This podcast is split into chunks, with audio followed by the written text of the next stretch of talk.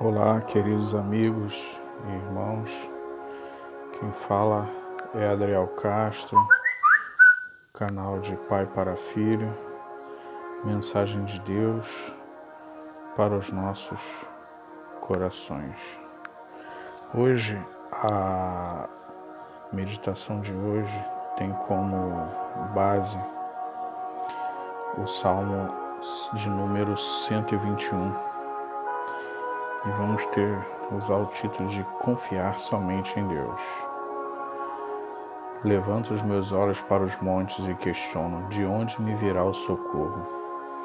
Socorro virá do meu Senhor, o Criador dos céus e da terra.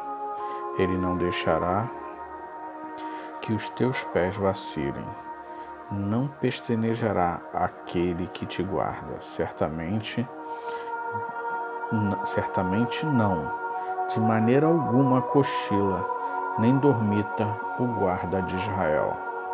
O Eterno é o teu protetor dioturno, como sombra que te guarda, ele está à tua direita. Não te molestará o sol durante o dia, nem de noite a lua. O Senhor te guardará de todo mal, ele protegerá a tua vida estará sob a proteção do Senhor ao saíres, ao voltares, desde agora e para todos sempre. Amém. Essa palavra nos faz lembrar que o povo de Israel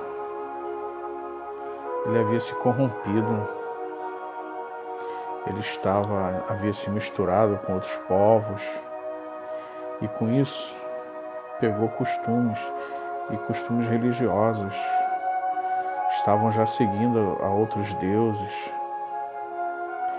E era costume colocar é, os altares, eles tinham os postes com, com as imagens desses deuses que eram Baal, entre outros, e ficavam nos montes. E sempre que tinha algum, alguma, algum problema, eles oravam já olhando para os montes, porque sabiam que ali estavam o socorro deles, que eles acreditavam. Acho que por isso que o salmista já coloca logo no, no início esse, desse salmo para mostrar ao povo de Israel que o socorro vem somente do Senhor, Criador dos céus e da terra. Não coloque sua confiança em outros deuses, pessoas. Muitos idolatram artistas, líderes políticos, líderes religiosos, mas se esquecem de Deus e que somente a Ele devemos adorar e prestar culto. Quando você confia somente em Deus, Ele não vai deixar você tomar decisões erradas. Lembre-se, o guarda de Israel não dorme. Deus não vai deixar nenhum mal te acontecer ao entrar e ao sair e para sempre. Isso quer dizer, irmãos, se nossa vida estiver nas mãos de Deus, e aceitarmos a Jesus como seu único e suficiente Salvador, estaremos sempre sob Sua proteção, hoje e eternamente. E você, meu amigo, meu irmão, o que está esperando para tomar essa decisão na sua vida? Deixe Deus realizar esse milagre na sua vida é uma transformação tão grande, tão grande, que chega a impactar as pessoas que te conhecem, porque elas viram como você era antes de aceitar Jesus e como você vai ficar depois que aceitar Jesus. Deixe esse milagre chegar na sua vida.